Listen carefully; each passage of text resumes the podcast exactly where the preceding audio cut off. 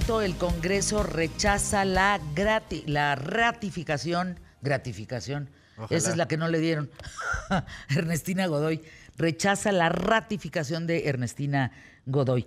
Mi querido Said Badwan, arroba el hombre robot, explícanos rápidamente, es una ciudad que marca la línea entre la utopía y la distopía. ¿Qué es eso? Es curioso cómo existen estas ciudades en ciencia ficción, Fer, que intentan ser la ciudad perfecta, ¿no? Y te imaginas ese concepto, si yo tuviera todo el dinero del mundo y tuviera así, fuera el gobierno, tuviera tierra, tuviera así para hacer esta ciudad perfecta, ¿cómo la haría, no?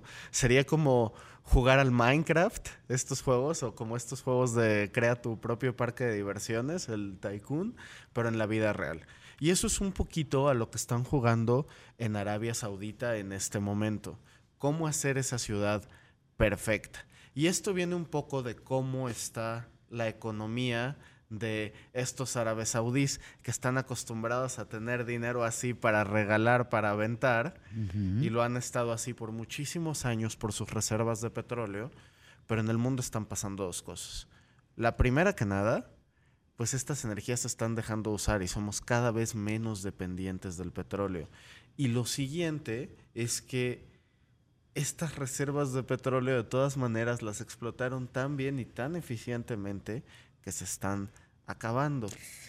Y más aún las explotaron tan eficientemente por un sistema cuasi dictatorial, ¿no? Que, que no se estila hablar de eso fuera del mundo, pero no sé si habrás visto estos programas, pues, incluso esta película, ¿no? Del dictador, que es una parodia, no sé si la viste, de, este príncipe Aladín, que a todos dice que le corten la cabeza estilo la reina de corazones en, en esta película de Alicia en el País de las Maravillas, pues algo así, ¿no? Entonces te cuento un poco de cómo está la cosa.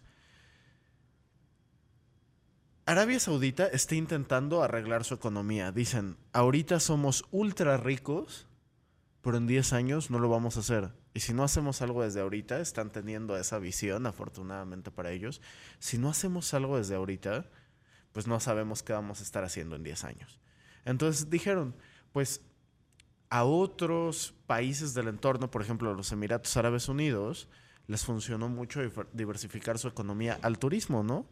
Y entonces tienes Dubai con su Burj Khalifa y la gente yendo a gastar la millonada no, ya a ese mismo nivel de gasto que necesitarían, ¿no? Para poder sostener eso. Eh, no sé si, si hayas tenido experiencias yendo allá o así. No he ido, fíjate, no he ido. Lo que sí te digo es que algún día, y ojalá lo platiquemos aquí en ¿Qué tal Fernanda Said? Me encontré a un especialista, a un doctor muy importante de la India, que estaba regresando de Guadalajara justo en, la, en el fin de semana de la pelea del Canelo, y él mi vecino de asiento en el avión me dio una cátedra del daño que Dubái le estaba haciendo al mundo a través del océano. De, de, esto de llevar agua al desierto y de construir dentro del mar plataformas como Islas Artificiales, The World, The Palm, era, pero terrorífico para el ecosistema. Me encanta porque justo tenía ganas de hablar de eso porque es lo mismo que ahora están copiando el mismo modelo que están copiando los saudíes. Y este no es, no es la ciudad utópica de la que estamos hablando, pero está muy interesante este caso de estos megaproyectos que se vuelven basura, como estas islas que hacen en Dubai que se llaman The World, que es que agarran arena del, del suelo del mar para amontonarla y replicaron como la forma de los continentes del mundo y cada isla, así de que si es la isla de Irlanda, pues ahí vamos a poner un pub, ¿no? una cantina irlandesa clásica. Y que si es eh, en Europa y Estados Unidos vamos a poner resorts de lujo y en México vamos a poner una experiencia con mariachis y etcétera, ¿no? Y vendieron esas islas como de forma privada, ricos que quisieran como hacer las implementaciones, pero este gobierno fue así de Sí, claro, estas islas de World las vamos a conectar a tierra con, con, un camino que nunca pusieron. Entonces, si querías construir, tienes que llevar todo en barco. Y luego van a tener infraestructura, agua, electricidad, con cables por debajo del mar que tampoco pusieron nunca y se las vendieron así. Y finalmente, estas islas que solamente es arena pilada, se están deslavando. Y la respuesta de ese gobierno que no puso diques de protección alrededor de esas islas que vendió es, no es cierto, no se están deslavando, están a la misma altura que las dejamos. Y así de, pero es que aquí están las mediciones científicas. No, no, ¿de qué hablas? No es cierto. Entonces, algo así está pasando en una ciudad menos... Eh, con, un régimen menos abierto como lo es Arabia Saudita, ¿no? En Dubái, etcétera, ya esta apertura al mundo, a los extranjeros, esta idea de tener leyes separadas, no está ocurriendo acá que es más dictatorial. ¿Y por qué pasa? Porque la religión es el Estado. O sea, las leyes mismas están basadas en leyes dictadas por su religión. Y están aplicando esto, pero al mismo tiempo con un nulo respeto de los derechos humanos. Y esto viene con lo que están haciendo en crear una ciudad que no es una ciudad, que son dos edificios.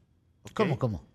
¿Y lo venden como ciudad o es el nuevo concepto de una ciudad? Es el nuevo concepto de una ciudad, donde solamente esta ciudad está hecha de dos edificios, pero no son cualquier edificio, son rascacielos. Es un edificio de 500 metros de alto, que para ponerte en perspectiva son como tres torres latinoamericanas. Ajá. Pero de 170 kilómetros de largo.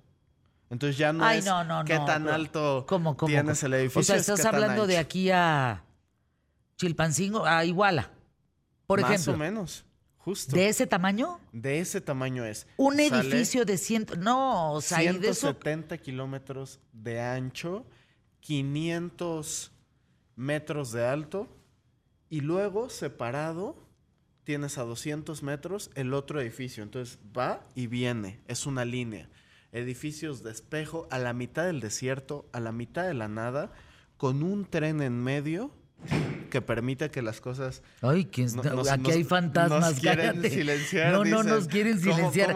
algo, sí, escucharon, algo se cayó rarísimo aquí. No, no, no, qué miedo. ¿Fuiste tú? Yo no. No, no, no. ¿En dónde están desarrollando esto?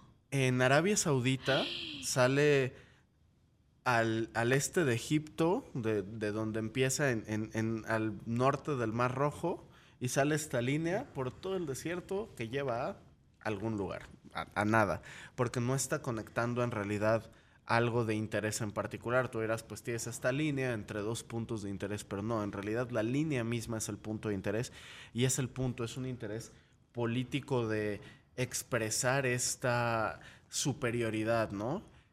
Tan es así que siendo un desierto, este es, este es un grupo de ciudades, se llama Neom, la ciudad del futuro. Que ¿Neom? que, en árabe es como de lo que va la palabra, ¿no? Como de Neo M, M, que es la primera palabra de, para escribir futuro, en la primera letra para escribir futuro en árabe.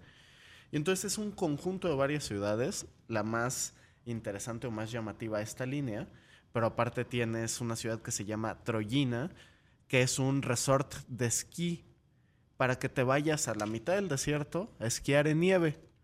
Entonces están gastando recursos, etcétera, en construir este lugar donde van a estar bombeando agua justo desde el mar a, a, esta ciudad, al centro del desierto, para generar con mucha energía, supuestamente toda renovable, esta nieve artificial para que las personas vayan a hacer turismo de esquiar en medio del desierto. Miren, lo más grave que había escuchado eh, fue el iceberg que llevó Dubái a Dubái. Es decir, transportaron un iceberg, una nota de hace un par de años, para, para darle agua a Dubái. Eso era lo más loco que yo había oído. O sea, agárrate un iceberg, anclale las garras y tráetelo. Son excesos de creación de proyectos que ocurren en todo el mundo que no tienen sentido. Por ejemplo, para construir esta línea, como querían que fuera una línea recta, porque pues así se veía bonito y parece que están compitiendo entre los jeques, ¿no? De quién hace la cosa más ridícula con el dinero que tienen. Pues había una tribu de los Hawaiitats que estaban ahí asentados y fue así como se me quitan de aquí a los que se resistieron, los dieron condenas larguísimas de prisión y a los líderes les dieron condenas de ejecución. Así de, no, aquí los vamos a quitar, nada de que expropiación, nada, vamos a construir, nosotros mandamos, aquí se hace mi línea. Y eso es lo que se cree que va a pasar. Esta ciudad futurista encerrada en un muro y libre de misiones en Arabia Saudita. tú ves The Line, busquen, por favor, googleen. Eh, qué barba, qué horror vivir ahí. Sí, porque aparte, o sea, imagínate, quieren poner en estos dos edificios a 9 millones de personas. Para que te des una idea, ¿no? Es una población similar a la que tienen ciertas partes de nuestra Ciudad de México, ¿no? Si no... ¿Qué es esto? O sea, estás hablando de una ciudad. La línea son 170 kilómetros. 200 metros de ancho, Flanqueada por un rascacielos de 500 metros de altura. ¿A dónde se van las S, todo de la gente de los 9 millones? Porque ahí se ve que no cabe. Y es el punto. Dicen que es una ciudad completamente sostenible e independiente, pero claro que necesita recursos de fuera. Lo más curioso es que está costando 500 billones de dólares hacerla. Y en México, nuestro Producto Interno Bruto es de 1.4. Imagínate, necesitaríamos... Deja mirar anuncios QTF, vuelvo con ese dato.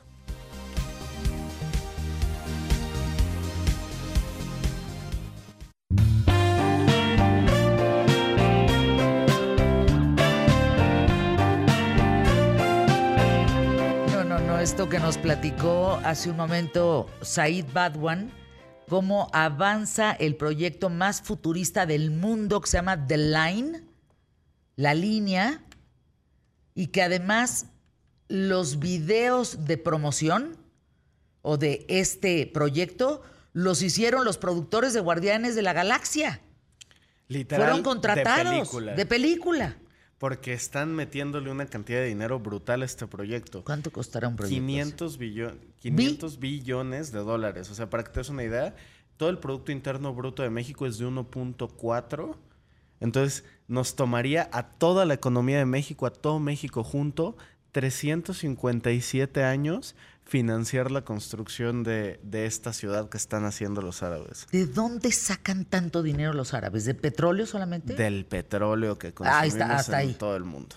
Hay también alguna inversión privada, etcétera, pero principalmente el proyecto es del gobierno árabe, que así se llama su fondo, que está creando este proyecto por su cuenta. Y la preocupación, pues justo es sus leyes, son religiosas, como lo que quieren es vivir del turismo, dicen que van a ser laxos y que van a permitir cosas que pasan en nuestros países como si nada. Por ejemplo, eh, ese es un país súper machista donde una mujer no debería poder salir y cosas por el estilo que están muy, muy mal que dicen en teoría que no van a implementar en esos lugares o temas con el alcohol, etcétera que sabemos acaban pasando, ¿no? Recuerdo cuando estaba pues aquí yendo Santi al Mundial. Ándale. Y que dicen, no, no, las leyes no van a aplicar para los extranjeros, etcétera, y que había una mujer mexicana que querían latiguear, que tenían allá, que no querían regresar a México. Y, y eso de latiguear suena como a como algo X, ¿no? De, no, no, sí lo hacer dolor. Pero la verdad es que la gente generalmente se muere cuando les dan cierto número de latigazos de, de cómo son lo que hacen en esos países. ¿Cómo viviste Qatar, Santiago? Bueno, es completamente otro mundo, la verdad, comparado con las culturas y las tradiciones que tenemos aquí, desde el trato a la gente en la calle. Por más que de repente te toque un malhumorado por ahí, aquí en México, normalmente somos bastante, bastante amables, la verdad. Pues sí. Allá te encuentras una actitud completamente diferente frente a la vida. Entonces, pues sí, es pues es pararte en un panorama completamente diferente al que tú estás acostumbrado.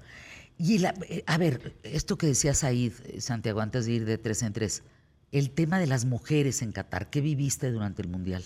Bueno, como siempre, la cultura de las burcas. Ajá, Están tapadas. cubiertas completamente todo el cuerpo, la cara, algunas la cara, no todas.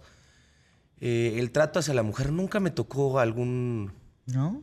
Como alguna falta de respeto hacia, hacia alguna, no, no me tocó también siento que, que el comportamiento de Qatar está muy afectado por el hecho de, ser el mundial. Ándale, claro. Porque no creo que haya sido lo mismo a como se están comportando ahorita en las calles, a tener a una gran parte de, turismo del todo el mundo que viene a, asistir a, esta, este magno evento que se conoce Aflojaron las leyes, ¿no? Yo creo que, se aflojaron tantito. La verdad no, no creo que, que, sean iguales, no creo que se comporten de la misma manera si no están siendo hosts de uno de los eventos más importantes de todo el mundo. No sé.